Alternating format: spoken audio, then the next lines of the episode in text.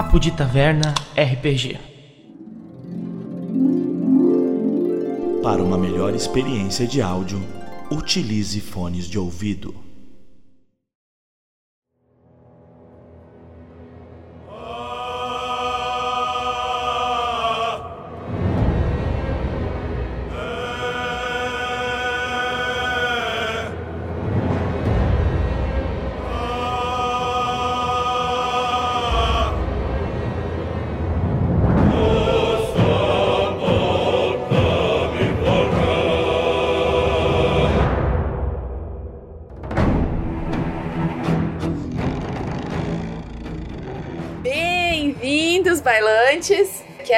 Lili, codinome One Kiss, estreando como host do Papo de Taverna. Eu tô aqui com o Pedro. Fala bailantes! Aqui é o Pedro, Vini dos Trash, pra quem é do som aí. E tô aí pra pregar a palavra do Baldur's Gate hoje. Me chamaram, vou encher o saco. O Pedro também é conhecido como pastor de Baldur's Gate, tá, gente? Acho que ele tá no lugar certo hoje, né? Com certeza. E temos os nossos ilustríssimos colegas do Downplay Podcast. Olá, é, aqui é o Tucas do Downplay Podcast. Estamos aqui, é vizinho, né? Já o podcast mora aqui do ladinho do baile e vamos ter uma surpresa que para quem tá ouvindo aqui, segunda metade vai ser lá no baile. Olá, bailantes. Eu sou o Matheus, faço parte lá do Downplay também.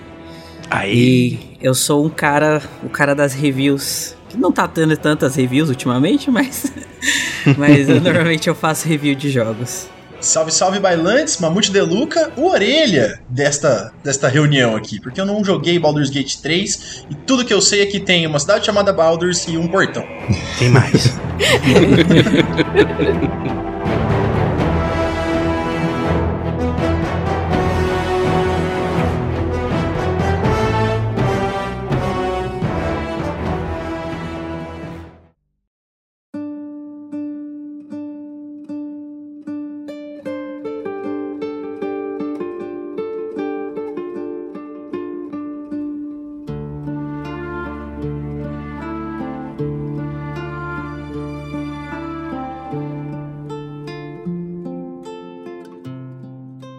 Faremos esse papo compartilhado sobre o jogo mais comentado dos últimos tempos. E não, não é Power Word. Superem a quinta série, galera.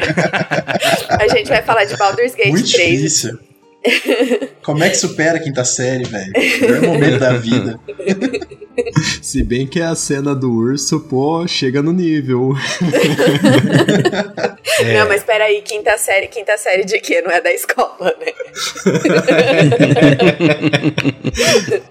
Bom, a gente vai falar sobre Baldur's Gate 3, que é esse jogo maravilhoso que chacoalhou pra valer a indústria dos videogames em 2023.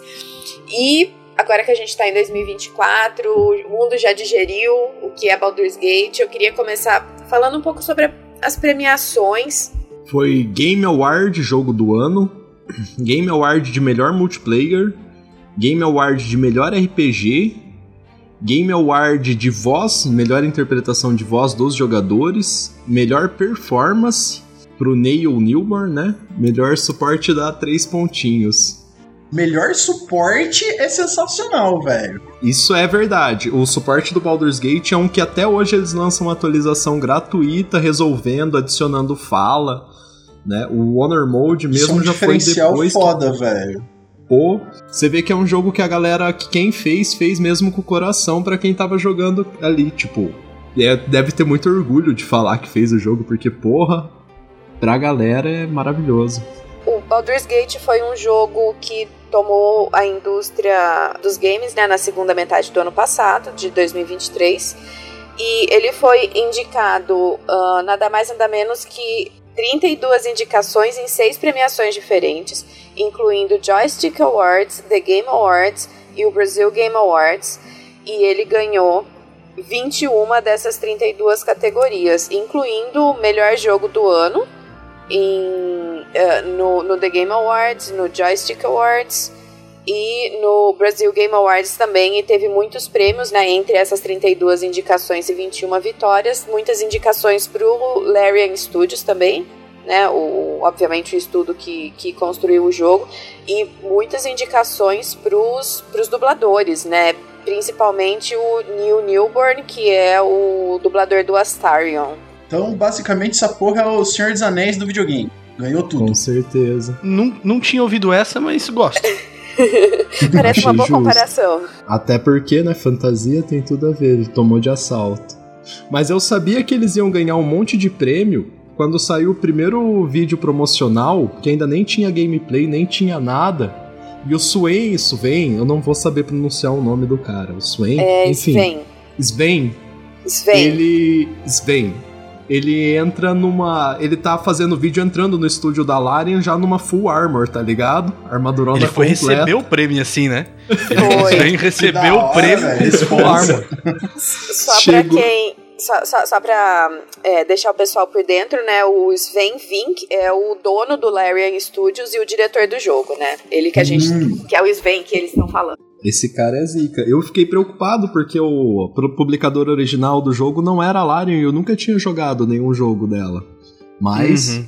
impecável. Cara, você sabe que eu joguei bastante o Divinity 2. E Uhum. eu tive a impressão, assim, que o pri- primeiro nível ali do Baldur's Gate, a hora que você. Você tem todo o, o rolê lá na, na nave dos Mind Flayers, eu esqueci o nome da, da nave. Nautiloid. O- o- os Nautiloids, exatamente. Então você tá lá no Nautiloid, aí tem o, o, o acidente, e vocês estão. Aí, eh, vocês, né? A gente tá lá na praia, e aí tem que fazer toda essa exploração da costa, achando os coleguinhas, essas coisas. Eu achei assim. Idêntico o começo do Divinity 2. Idêntico. Porque o Divinity também começa, você tá num barco, você não sabe o que você tá fazendo nesse barco, com um monte de maluco, aí tem um acidente e você acaba é, acidentado na praia e aí você tem que explorar ali toda aquela região da praia e ir atrás dos coleguinha até chegar na cidade grande. Tipo, é a mesma coisa. É um plot clássico, né? Do, um bom início de aventura. É tipo um você está junta um clérigo, um anão, dois patrulheiros e um guerreiro numa taverna. Sabe? Você É. sabe que vai começar uma aventura ali. Não é, não é à toa que Maravilhoso. Robson. Não é à toa que Robson Crusoe começa com esse setup, tá ligado? Não, já bom. vem, já vem de longe. O próprio Skyrim, você começa na carroça sem saber como tá lá e um Isso. dragão aparece de surpresa e destrói tudo e começa a aventura, né? É um, um belo meme, né? Inclusive, o começo de Skyrim. Exato. Mas e aí, me conta uma coisa. O jogo tem a ver com o portão? Ou com a cidade? É, o objetivo seu, ele é igual o primeiro jogo, velho. Isso que eu acho maravilhoso. Porque o primeiro jogo você começa em Candlekeep, que é uma outra cidade de Fyron, né? A Todo o norte, né? cenário Uhum. do jogo, ele é baseado em Fyron, no, no sistema do D&D. Isso é maravilhoso. Perfeito. E você só vai chegar em Baldur's Gate no final, pro último arco. Isso. Em Baldur's Gate 3 é a mesma coisa. Você começa num Crash, você vai passar por várias aventuras, mas você só vai chegar em Baldur's Gate de fato lá pro terceiro ato. E aí Uhum. fica aquele negócio, tipo, pô, quando você chega na cidade é reconfortante até, que você fica o tempo inteiro se perguntando que porra é Baldur's Gate. E aí você chega a uma cidade gigantesca, enorme, né? Uhum. Você fica até perdido. É massa pra Então, caramba. eu sempre quis fazer o caminho de Santiago. Mas como eu sou um jovem da minha geração, preguiçoso e, e um pouquinho acima do peso, eu pude fazer o caminho de Baldur's Gate. E a minha emoção quando eu vejo as muralhas, eu imagino que deixa de ser mais ou menos a mesma coisa que quem vê a Catedral Santiago. Deve ser por aí. Eu imagino.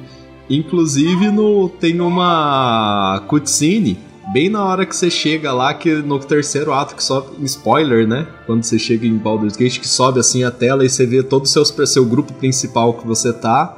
E a tela subindo assim, e toda aquela cidade assim no horizonte. Nossa, é muito o próprio bom. jogo ele sabe disso, já joga pra você. É, é quando eu joguei, eu fiquei.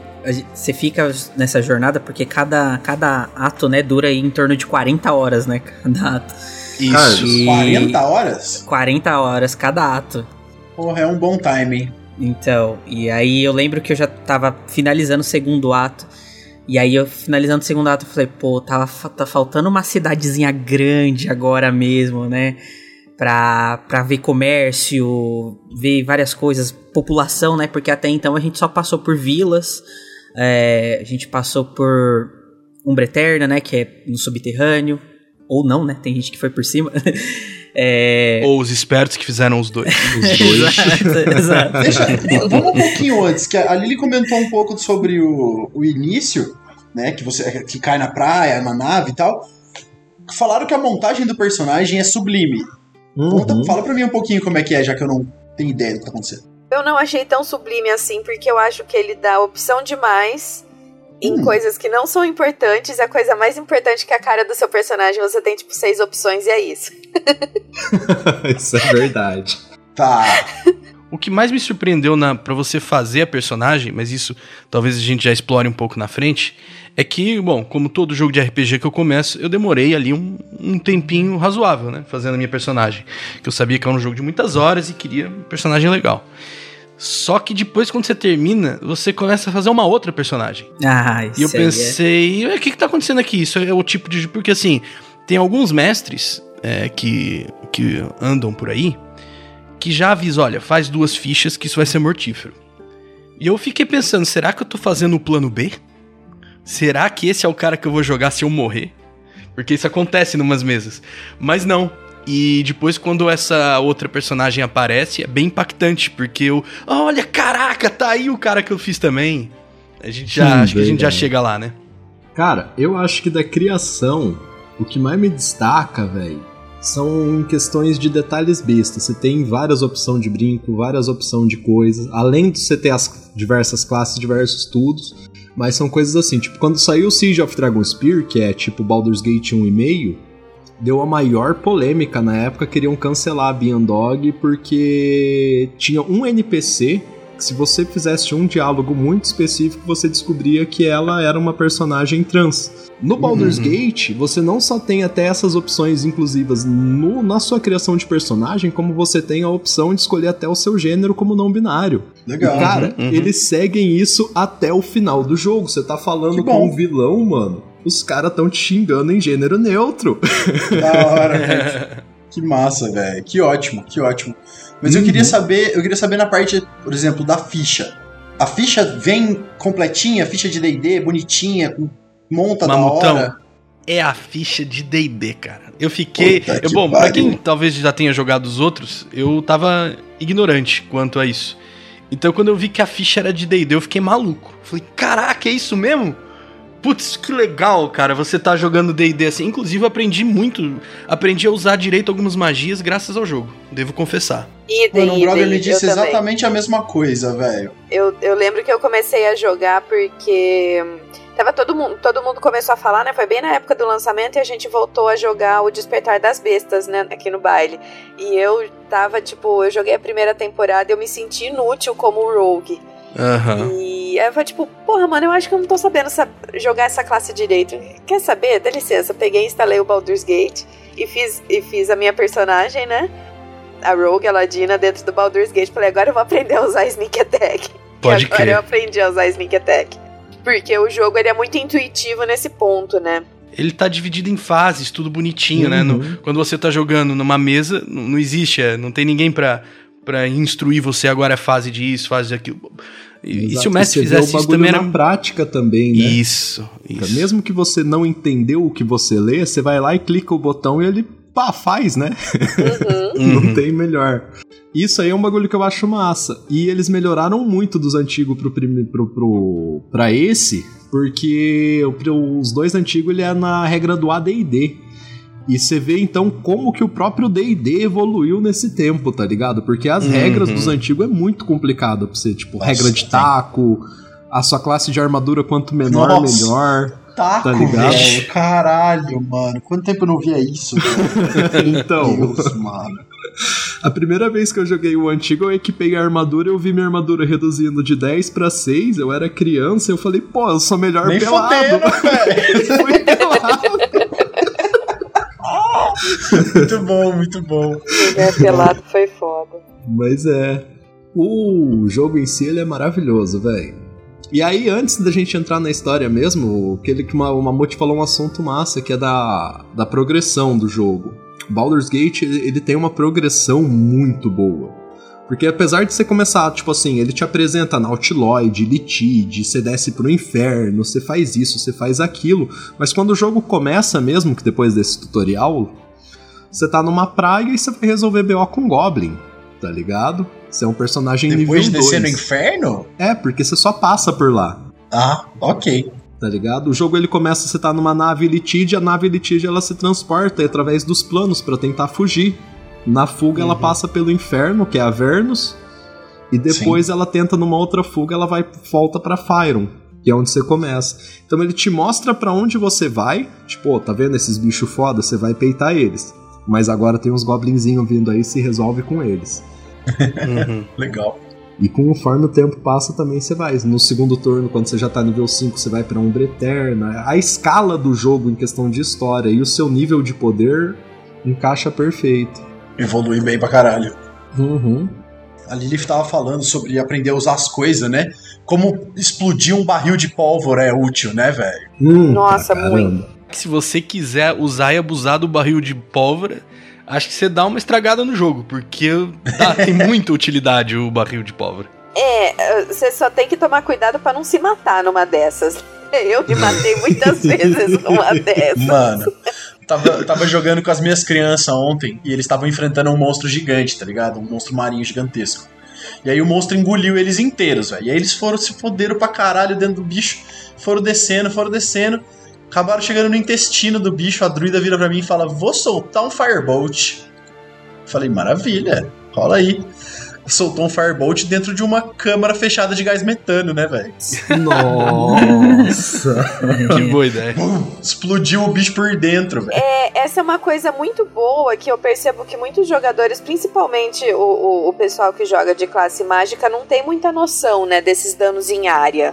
Quando você tá ali só na ficha, ou às vezes só, no- só no online, só no, no subjetivo, e eu acho que o Baldur's Gate é maravilhoso pra você realmente entender, né, aprender a dimensionar ali o, o seu ataque, quais vão ser as consequências dele, né, que tipo, realmente o Firebolt, ele pega uma área enorme, tipo, se seus miguinhos estiver ali dentro, eles vão é, rodar, rodar junto com os inimigos, né. A, a Fireball explode longe. O Firebolt é um tirinho, mas ele, ele acende chama. Desculpa, Fireball. É, É, aí, Fireball Nick. é. A Fireball Fireball. é. A Fireball fode rolê. Se não souber usar, você explode os brother. Uhum. O jogo ele até tem isso que se você estiver lutando na água e você solta magias elétricas, ele dá a sinergia, né? Ah lá. eletricidade Aham. com a água, tem tudo isso daí. Tem. Que Também massa. fico com medo, porque os jogadores da sua mesa vendo todos esses exploits que você consegue fazer, velho, eu tenho até medo de pegar. Nem me fale. Eu tenho ali uns combeiros na minha, na minha mesa que eu, eu falo, fica longe do Baldur's Gate. Porque pode dar muito ruim. Não, exatamente, isso é muito interessante, porque o modo como as pessoas vão aprender a jogar D&D a partir, a partir de Baldur's Gate agora vai fazer as mesas serem completamente diferentes. com certeza. Mas, mas eu não sou pessimista quanto a isso, não. Eu acho, eu vejo como. Eu fico- fico feliz, porque hum, eu acho que Sim. é uma porta de entrada muito legal também. Pra galera Não, e são que muitas quiser- mecânicas, são muitas mecânicas que o mestre às vezes não coloca, porque na construção do universo é muita coisa que precisa montar, tá ligado? Sim. E aí você não vai pensar em botar a porra de um barrilzinho de pólvora no cantinho ali pro cara usar, tá ligado? Então, se o jogador sabe que isso existe no universo e ele pode usar, isso- ele vai começar a requisitar de você isso. E aí você vai lembrar de pôr. Verdade. Uhum.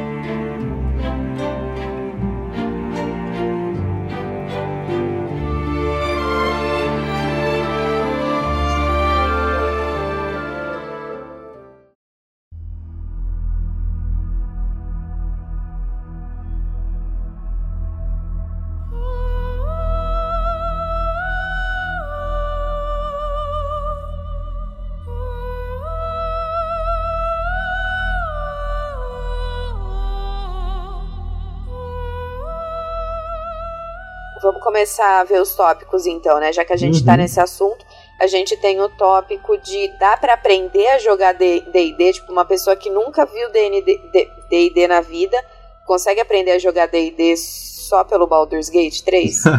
é justamente o que eu ia falar. É, acho que a gente tá nesse tópico. Tá até, nesse né? tópico. É.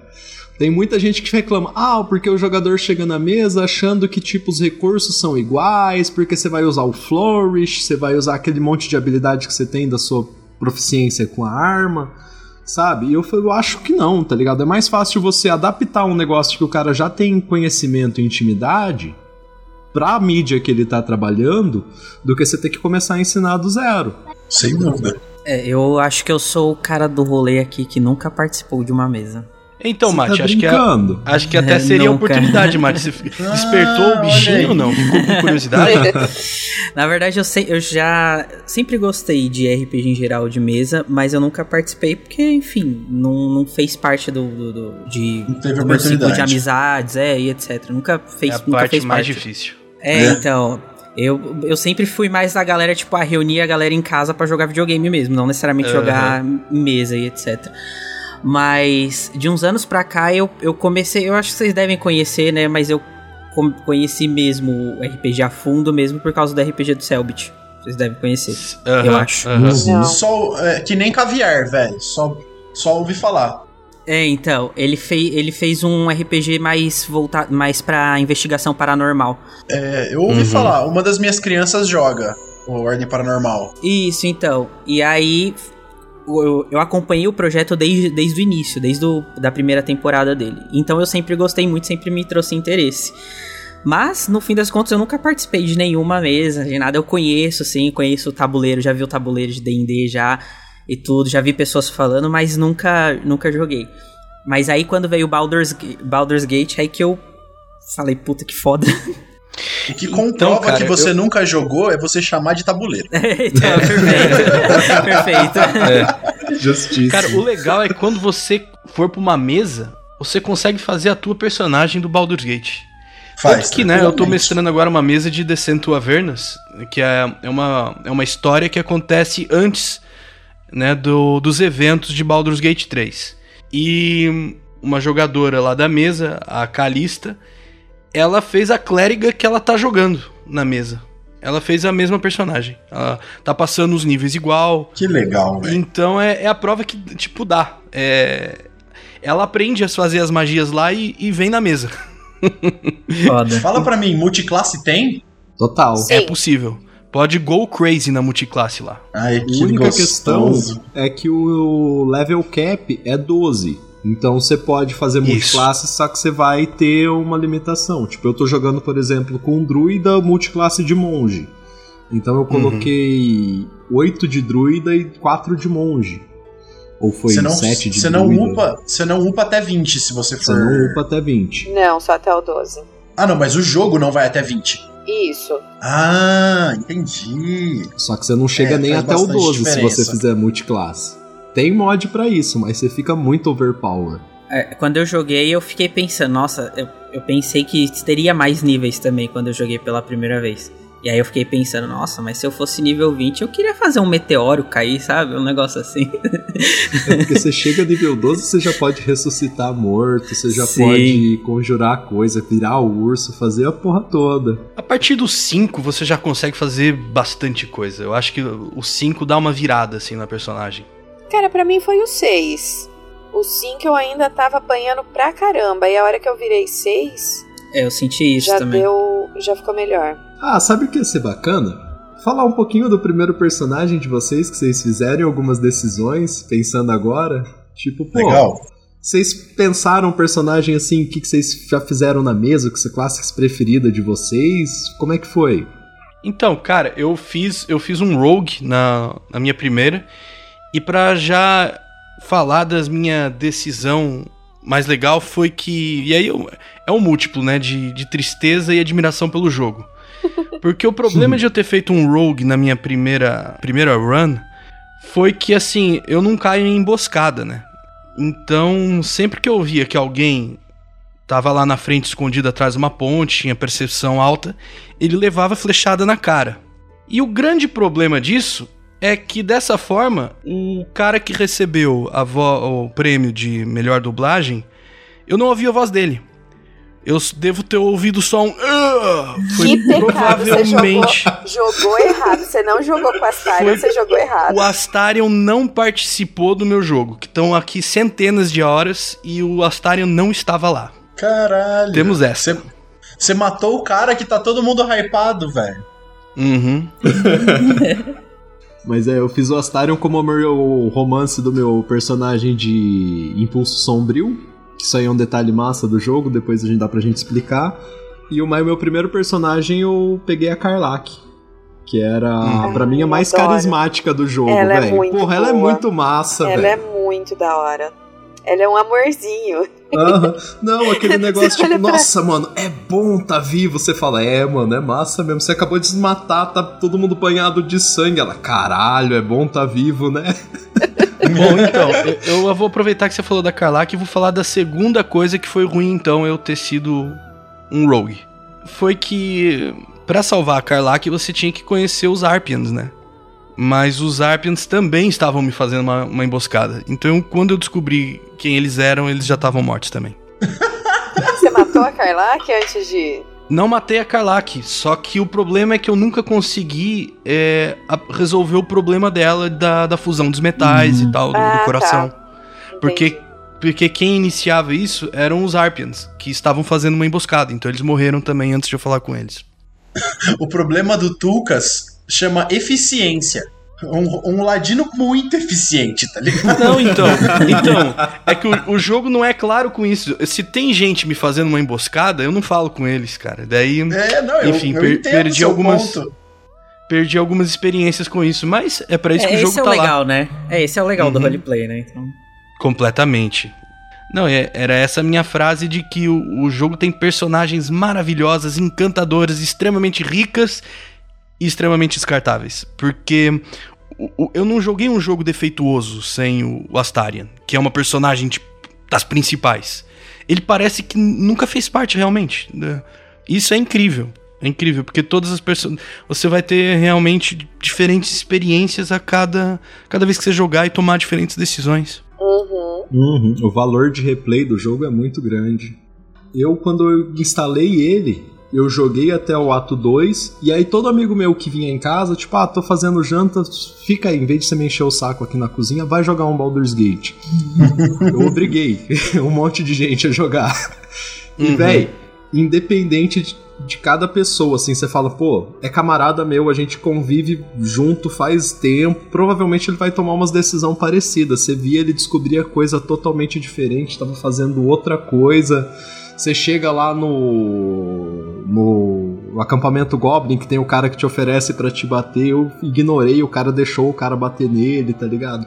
E aí ele descobriu um buff e vai. E, véi, independente, é muita coisa pra você fazer diferente, véi. Sempre muda. Não é como um jogo scriptado, que por mais que você possa ter meios diferentes, o resultado final é o mesmo. Não, você tem meios diferentes pra resultados finais diferentes. Pois é. E até em momentos que não necessariamente impactam na história original, né? Mas só com NPCs mesmo, sabe? É muito divertido. Fin- Esses finais diferentes pra cada NPC em si. Então, eu tava vendo um vídeo outro dia no YouTube, porque aí o pessoal também gosta de gosta de quebrar, né? Eu tava vendo um vídeo que o, o cara, ele foi só atrás de ver, ah, ele tinha, ele tinha dado um nome, não era fallback, acho que era fallback. Tipo, você precisa acontecer uma coisa, alguma coisa no jogo ali na história do jogo, só que você mata o NPC que ia te dar a, a, a quest ou a resposta ou whatever. Aí tem um. Aí ele passou um tempão matando esse NPC pra descobrir o próximo, pra matar esse, pra descobrir o próximo, pra matar esse, descobrir o próximo. Eu sei que ele foi assim num caminho, acho que cinco ou seis substituições, assim, tipo, se um NPC importante morrer, o outro vai substituir ele, e se esse daí morrer, o outro vai substituir ele, tipo, cara, é um negócio absurdo, assim, eu fiquei Ele tava pensando na... empenhado pensando- em quebrar. é, exatamente. E até que acho que ele chegou num ponto que. Eu, eu não lembro se ele não podia matar ou. É, eu Ah, sei. eu, eu não sei. Ele, é, ele, ele deu uma quebrada, assim, mas ele, ele, ele descobriu, assim, tipo. O, o- Mas tem limite também, né? Não dá. Mesmo no mundo real teria limite. Uma hora ia acabar a organização. É que tipo assim, Mamute, esse tem vários NPCs que são assim. Um deles que são é o Zevlor, que ele é tipo assim, quando você começa o jogo tem uns Tiflins que, que fugiram de Avernus, que é aquela história que o Tuca estava falando do Descending do Avernus. Isso. Uhum. Né? E aí o chefe Tiflin, se você, a Larian conhece os jogadores, então tipo assim, é óbvio que eventualmente alguém ia tentar matar esse cara. Em vez deles colocarem igual no Skyrim, você vê que tem um NPC importante, você tá, chega em um Ifron, você resolve matar o, o Yard lá, ele não morre. Ele Uhum. simplesmente ajoelha, fica um tempo ajoelhado e depois levanta. Em Baldur's Gate, você mata o Zevlor, um outro cara que tá lá no bando, lá no, no- na groove, assume, entendeu? Uhum, A liderança do bando. É E vai até um sentido. ponto que, tipo, o personagem que vai assumir na sucessão as plays, ele não tá no groove, ele tava em uma missão na hora que você mata. Então você não consegue matar ele antes de avançar na missão no momento Pode que você crer. precisa. Eu acho que foi esse vídeo mesmo que eu vi do, do Zevlor com os Tiflins. Tá ligado? É jeito criativo pra caralho. É, e assim, eu, eu como dev, eu fico pensando no tamanho da árvore de decisões desse, desse jogo. Tipo, é uma coisa que eu, eu não consigo nem, nem dimensionar o tamanho da árvore de decisões que eles tiveram que montar. Porque qualquer, qualquer detalhezinho que você muda, e assim, a gente tá acostumado com, por, por exemplo, um, um padrão de jogo, vamos dizer, de, de, de PlayStation. Conforme você vai interagindo com os NPCs, você tem ali algumas opções diferentes de diálogo. Normalmente é três. Eu dificilmente vejo mais de três opções. E, e- e dependendo do dependendo do seu background, dependendo da sua classe, dependendo de, de quais, quais habilidades você tem vantagem. é, eu acho que eu já cheguei a abrir alguma coisa com tipo sete ou oito opções diferentes de resposta para os NPCs. Mano, eu tenho um questionamento. Porque assim, eu tava. eu- Baldur's Gate passou 10 anos em produção, né? Pelo que eu ouvi dizer. Uhum. Eu tenho uma dúvida, velho. Se o surgimento da IA não foi o que permitiu Baldur's Gate existir de verdade, tá ligado? Um chat GPT da vida, alguma coisa. Porque, mano, é exatamente o que a Lily tá falando. Mano, é absurda a quantidade de resposta pelo que eu tava vendo nos vídeos, tá ligado? Então, Aí será tá que o não tem um bagulho, pouquinho tipo, de IA é tudo ali? voz gravada, mano. Teve gente É. falando. Ah, Gravado e, o- animado. E É. animado, tá ligado? Tipo, alguém teve que gravar realmente aquelas vozes. Não é tipo, Pode fala que só crer. aparece o texto embaixo. É, e, não, e, e quando você vê, não é só as vozes. É, você tem a, uma magia de falar com animais, né?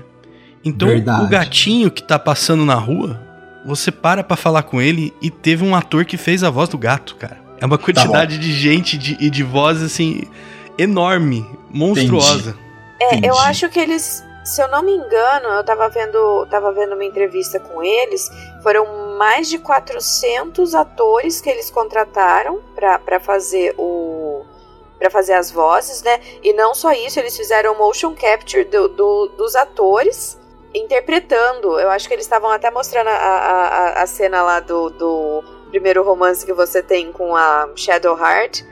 E tinha dois atores e realmente o- o- os atores eles não só estavam falando, como eles estavam atuando toda a cena, né? Então Uhum. tem o motion uhum. capture da boca pra fazer as vozes e tem toda a questão do motion capture do próprio movimento, né? O corporal, pras lutas, pras é, é, to- to- todas as coreografias de, de, de, de luta, né? Os ataques, as esquivas, as magias. É, é, assim, foi um negócio monstruoso essa parte criativa do projeto. Ah, então o tá bagulho explicado foi os 10 tão anos. louco que, tipo assim, tem estúdio que saiu reclamando que Baldur's Gate 3 estabeleceu o padrão muito alto pra indústria. É, Tá essa é uma outra Muito. boa pra pauta. Falam de uma anomalia, né? O nome tipo assim, disso- não é que ele vai ser a tendência dos próximos É, RPGs. ele é falou, um você- ponto fora da É, curva. você então, falou. vocês vão ter que agora ter calma pra gente conseguir, os outros estúdios conseguirem reproduzir algo parecido com o Baldur's Gate 3, né? Uhum. Isso aí é dono de empresa reclamando do livre mercado. Quero mais é que se foda. então. Presidente da Ubisoft, né? é. Então, eu ia falar da Ubisoft agora. É que então, a Ubisoft e a. ou foi a Bethesda? Foi a Bethesda, né, que lançou o jogo agora também, mais ou menos junto com, com o Baldur's Gate 3. Starfield, né? Aham. É. E assim, eu, eu não joguei ainda, então posso estar sendo também um pouco injusto, mas, cara, pelo que eu vi, é mais assim do mesmo da Bethesda, né? Tipo. ah, Eles tiveram. Eu, eu vi que o cara ele, ele deu uma entrevista falando: Não, eu fico muito feliz que o RPG esteja indo para frente e não é concorrência, cara, é tamo todo mundo junto trabalhando por esse gênero.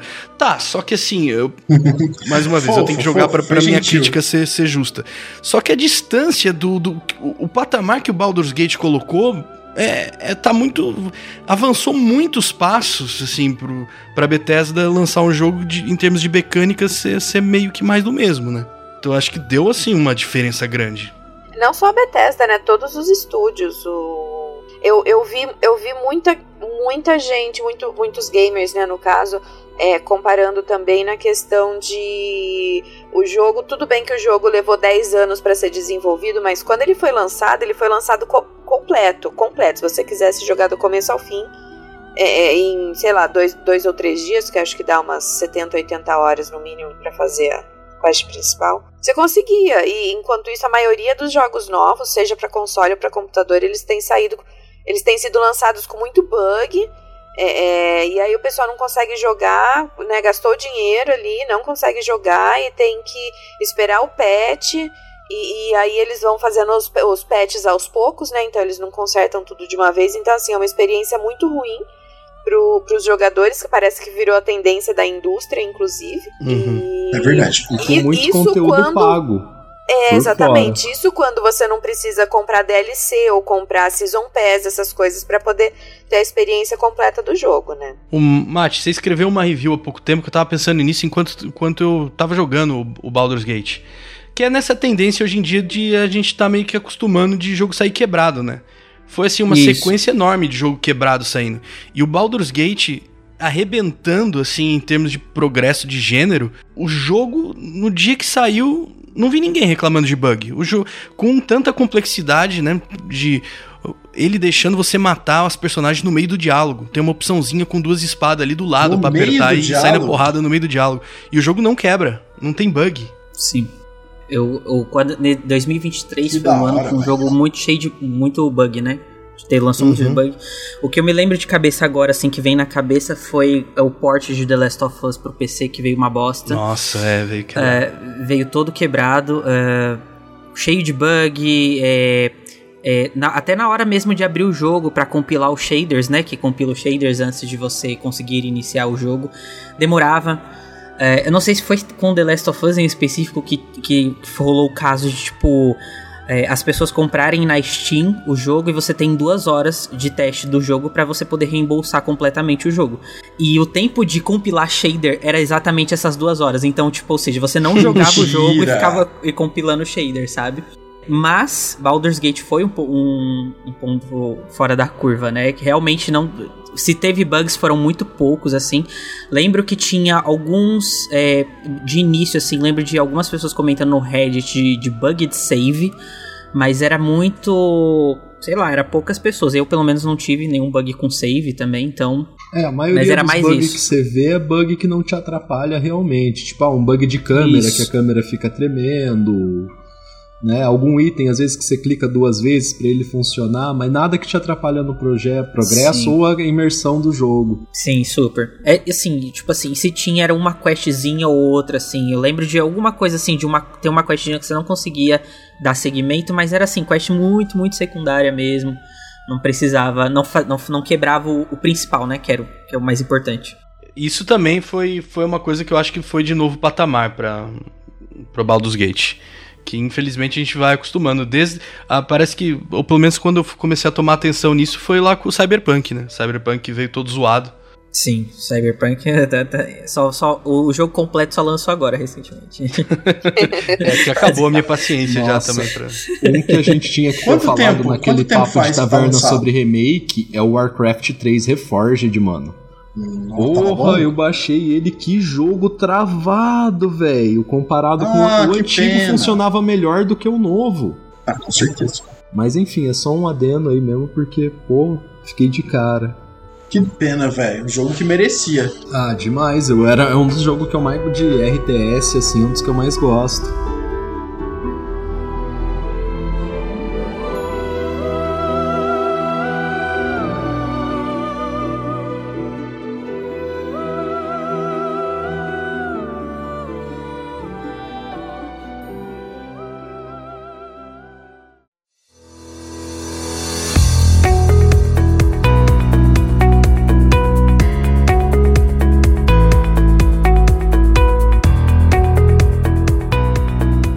Você já conhece a Tavernation? Não?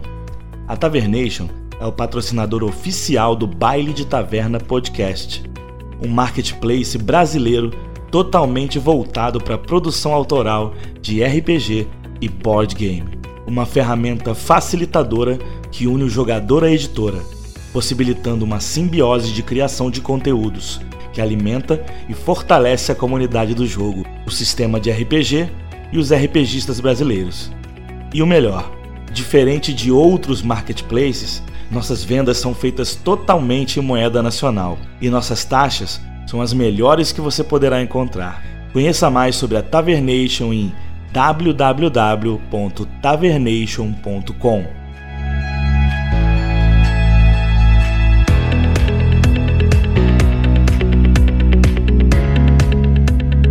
Tavernation, a melhor opção nacional para comprar, vender e lançar conteúdo em RPG e board game.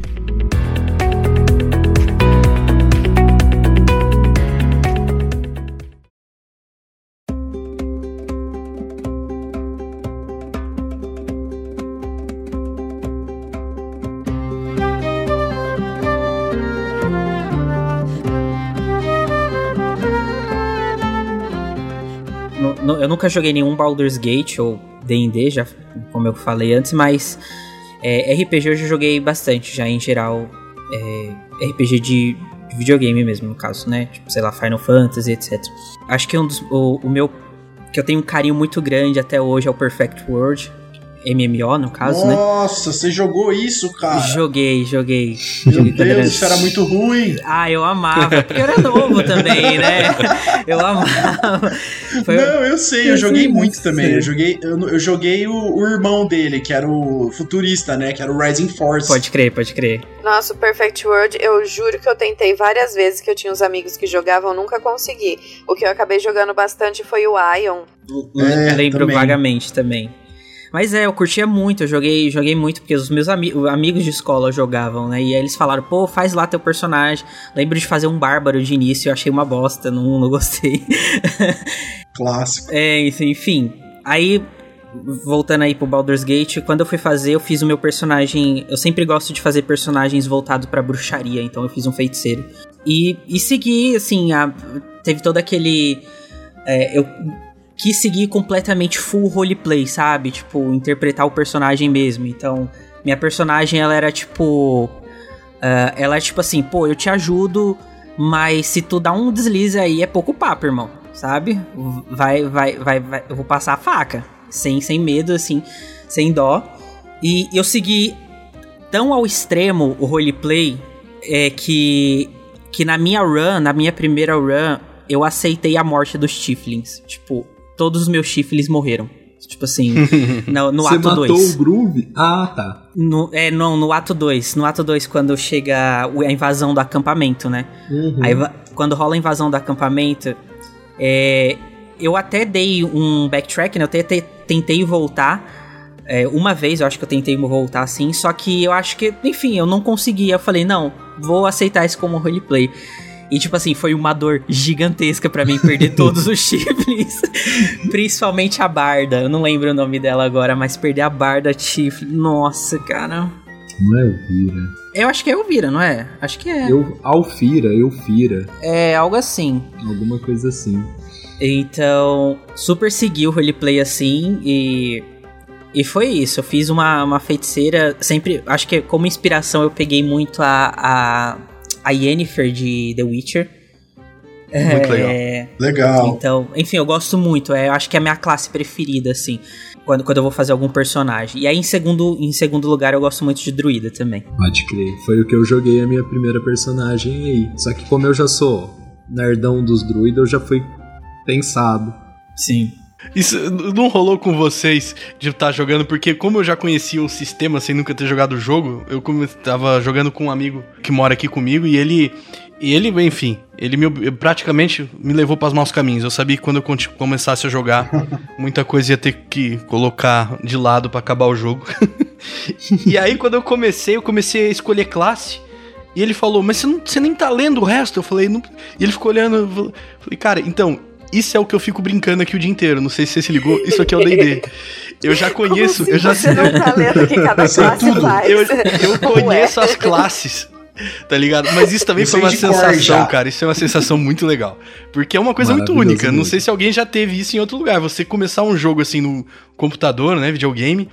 E de repente eu, eu já entendo do jogo antes de, antes de começar a jogar. Foda demais. Mas sabe que isso aí é um bagulho que pra- talvez a, o sistema de criação pra gente até foi rápido, ainda assim que eu gastei uma hora e meia criando meu primeiro boneco. Aham. Mas é, já sabia realmente, foi essa sensação. Você já sabia o que era ação, o que era ação bônus, o que era tudo. Os meus Uhum. amigos que começaram a jogar era tudo novidade, então se eu gastei uma hora e meia, camarada meu gastou duas e meia, sentado ali dentro do paladino, aí todas as subclasses. aí Provavelmente ranger. não, né? Ele, ele É, aprendeu na ah. prática, provavelmente, né? Mas. A experiência da primeira ficha é essa, né, velho? Você quer ler é tudo ou você quer escolher um aleatório aí e uma brisa? É, Eu lembro que quando, quando, eu, quando eu fiz, eu, eu, tive, eu tive uma pouca familiaridade, assim, mas pouca mesmo, de, de conhecer alguma coisa, de, tipo, saber o que, que é ação, o que, que é ação bônus. Então, algumas coisas eu já sabia muito porque eu assistia Ordem Paranormal. Então, eu vi os, os, os- as pessoas jogando e o, o mestre mestrando ali tá falando: ah, você tem tanto de ação de movimento, você tem tanto. tanto." Então, eu sabia, tipo, eu bati o olho, o olho lia eu falei, ok, eu consegui assimilar as coisas assim, sabe? Mas mais pra frente te- deve ter muita coisa que eu deixei passar, assim, porque eu não conheço, né? Então, não sei. Mas aí que tá, você nunca deixou passar, você deixou pra aproveitar na sua próxima gameplay. É, boa. boa. Pior que qu- quando eu joguei a segunda run, que aí a, a segunda run eu joguei com a minha mulher, né? E aí ela, ela amou também, né? E aí a segunda run eu joguei, tipo assim, e é outra experiência. Você joga assim, você, você chega assim, você sente o boss, assim, você tipo, pô, já sei o que, que eu tenho que buildar aqui, já sei o que, que eu tenho que fazer e tal. Você Mas chegou a continua jogar apanhando o... que nem um condenado. Exato. Você chegou a jogar o Impulso Sombrio na outra run? Não, Você não, não falou cheguei. que jogou duas? Ah, pode Hum. crer. Nossa, é que é outra Não coisa cheguei. que muda totalmente o jogo, mas enfim. E você, Lily? Qual foi o seu personagem? Cara, é. Bom, eu acho que eu já falei um pouquinho, né? A gente tava pra começar a campanha, a segunda temporada do, do Despertar das Bestas, que é a nossa campanha de de DD aqui do Baile de Taverna, que o Mika mestra. Ouçam a campanha, Uhum. é muito divertida. E eu tava assim, eu. Na verdade, eu me interessei pelo Baldur's Gate por causa do D&D e por causa dessa dificuldade que eu tava tendo, que eu... A, a minha personagem é uma ladina na, na campanha e eu senti que na primeira temporada eu tava, tipo, completamente inútil. Porque eu não tava conseguindo usar o Sneak Attack. E assim, era a primeira vez que eu tava jogando de, de ladino também na Ever. Eu, eu, eu costumo jogar com as classes de magia, né? É, mas aí já, já, já, tinha, já, tinha os doidos, já tinha os doidos das magias do Cthulhu lá, né, Mamute? Hum, Aí, aí eu acabei pegando uma ladina.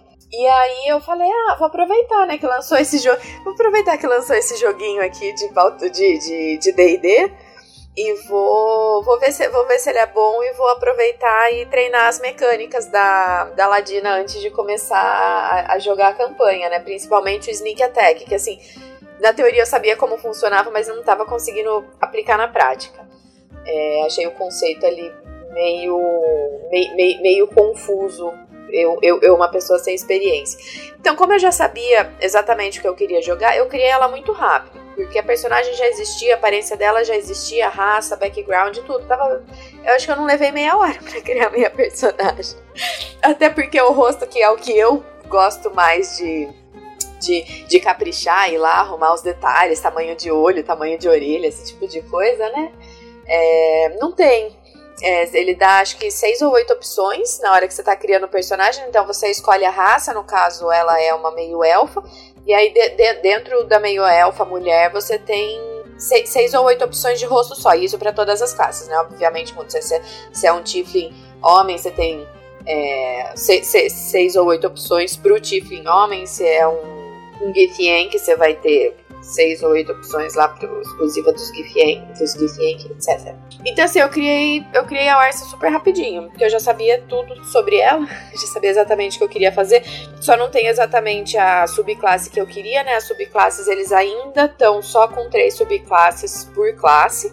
E, então acaba ficando bem limitado, né? Porque no caso a minha Ladina na, na campanha de D&D ela é a Soul Knife, que é a que cria adagas com, com o poder da mente. E essa subclasse não existe. Então eu acabei pegando uma, uma Arcane Trickster, que é o, é o ladino que faz truques com magia também.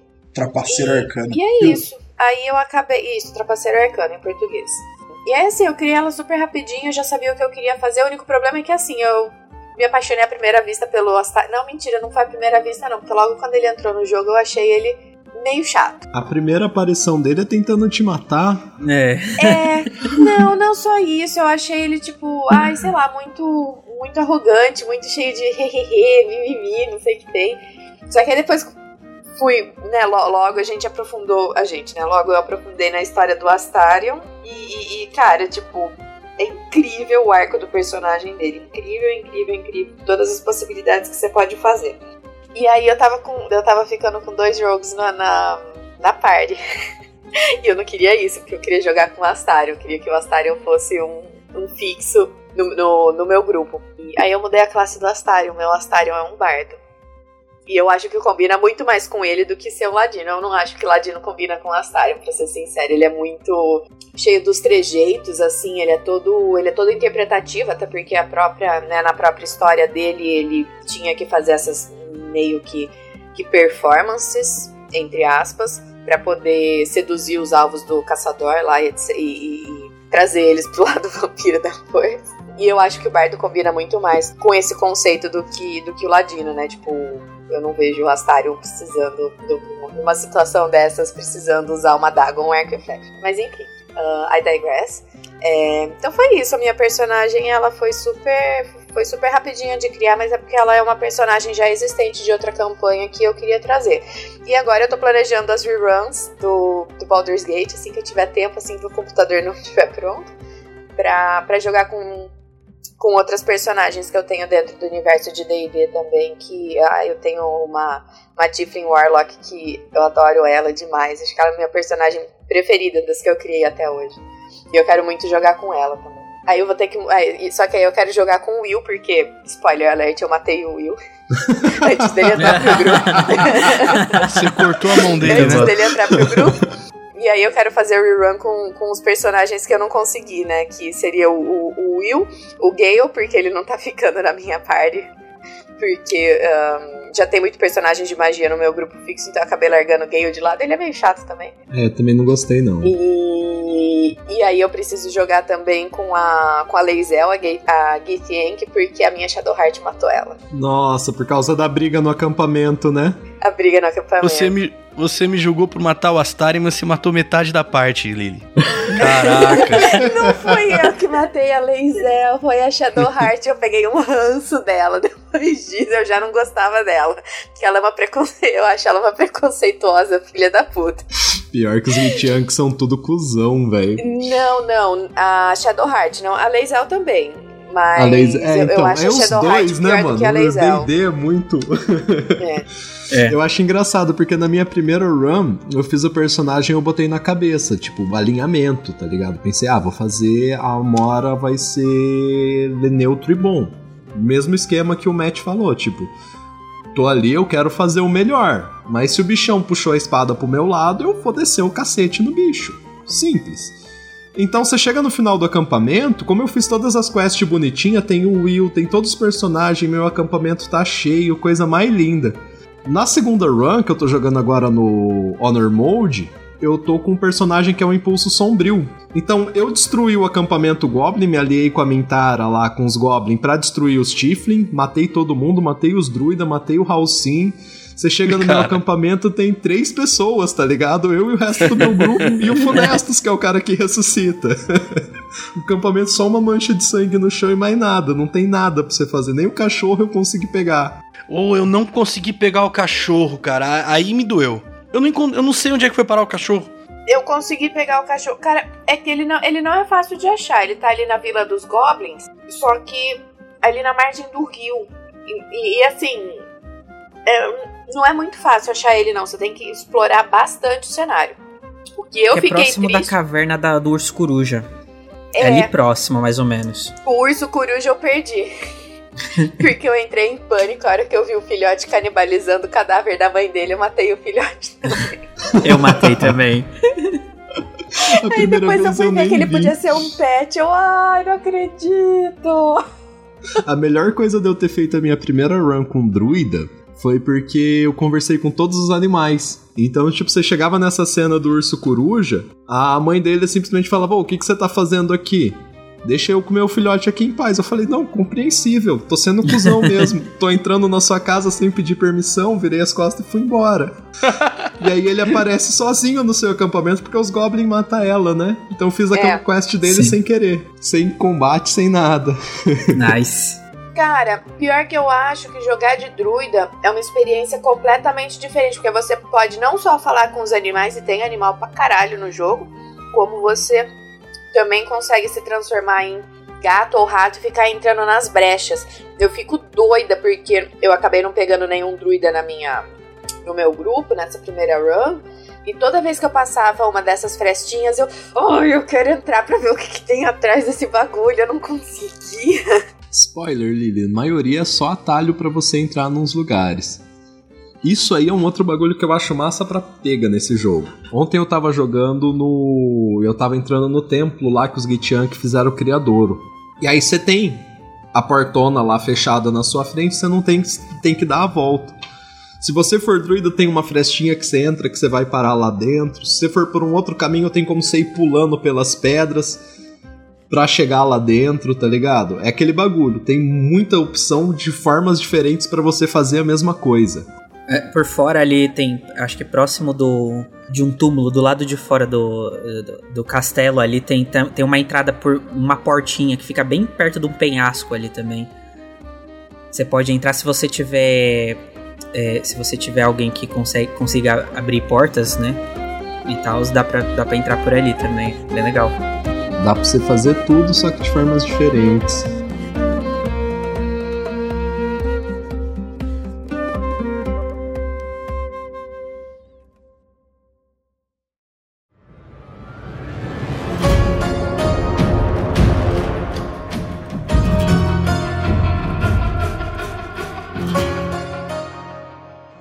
Seu, Tucas? Como é que foi seu primeiro personagem? Então, eu acabei. Eu, eu nunca fiz um, um, full, um rogue, full rogue, assim, na mesa, né? E já tava com vontade de fazer há um tempo. E aí é um pouco a maldição é, de mestre, né? Tô quebrando agora, que tem uma galera lá no Downplay que tá mestrando para mim, tô bem contente. Mas mesmo assim, não jogo como jogador, como jogador às vezes que eu queria. então daí eu aproveitei e falei, é agora que eu vou fazer esse rogue. E aí eu fiz um Rogue Sharpshooter, né? Ele combado pra cacete, forte pra. Nossa, o cara dá muito dano. Porque aí eu peguei com esse Rogue aquela. Você tá ligado naquela. O pessoal que jogou. É aquele diabo que tá escondido. O Rafael pede pra você matar ele.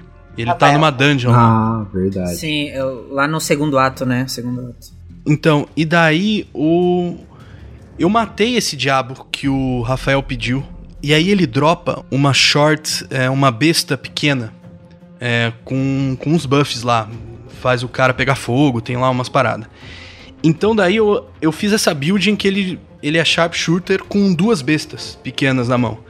Então daí ele atirava duas vezes, é, logo tipo na primeira ação, eu atirava umas quatro, pelo menos quatro vezes. Cada tiro ia parar lá nos 20 de dano.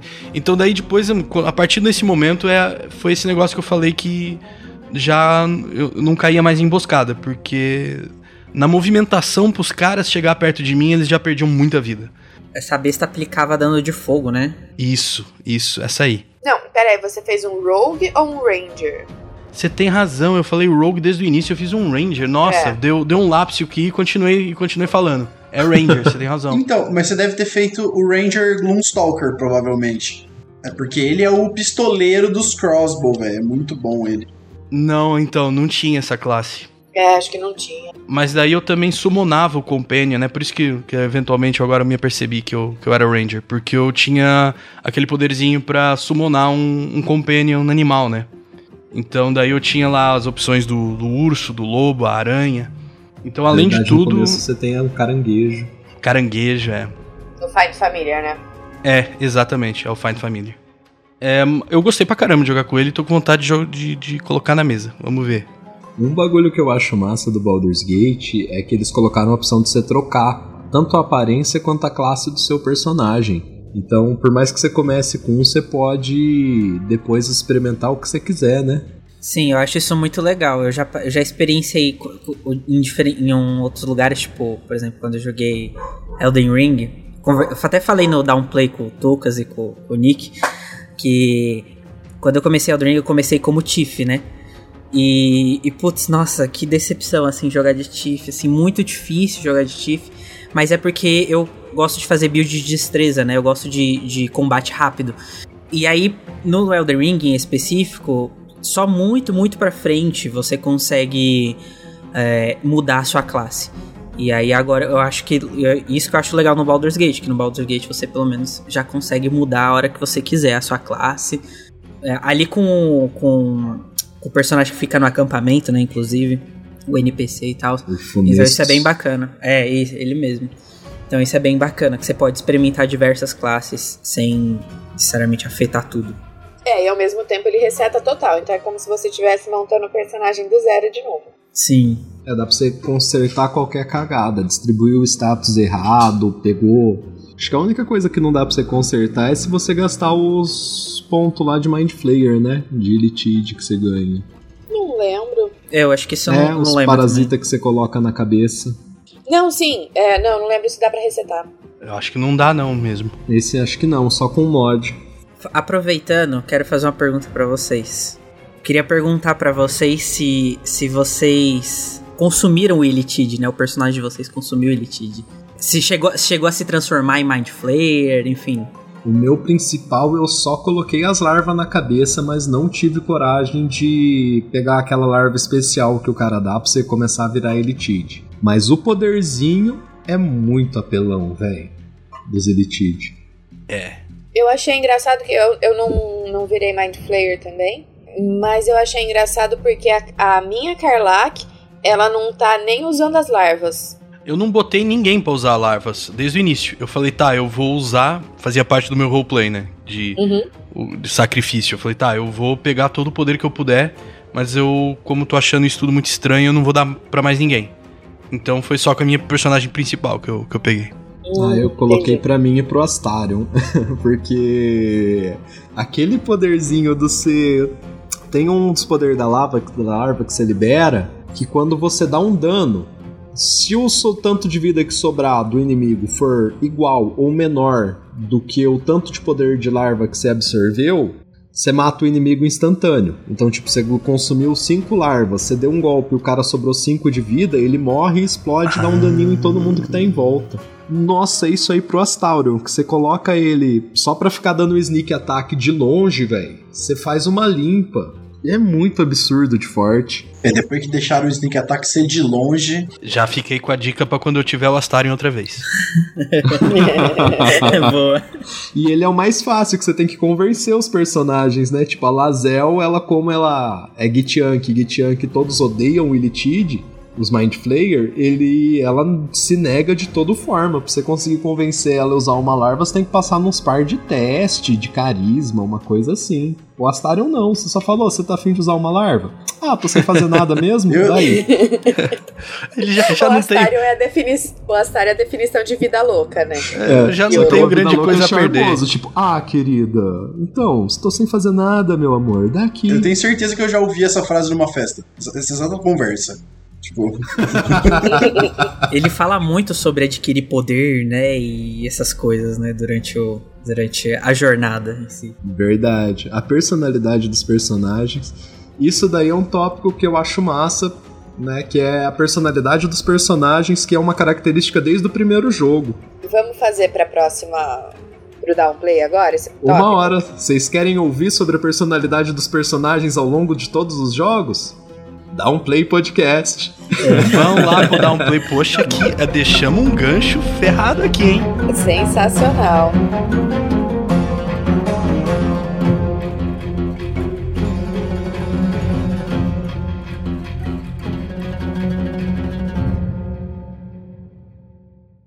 Esse podcast foi editado por BDT Produções.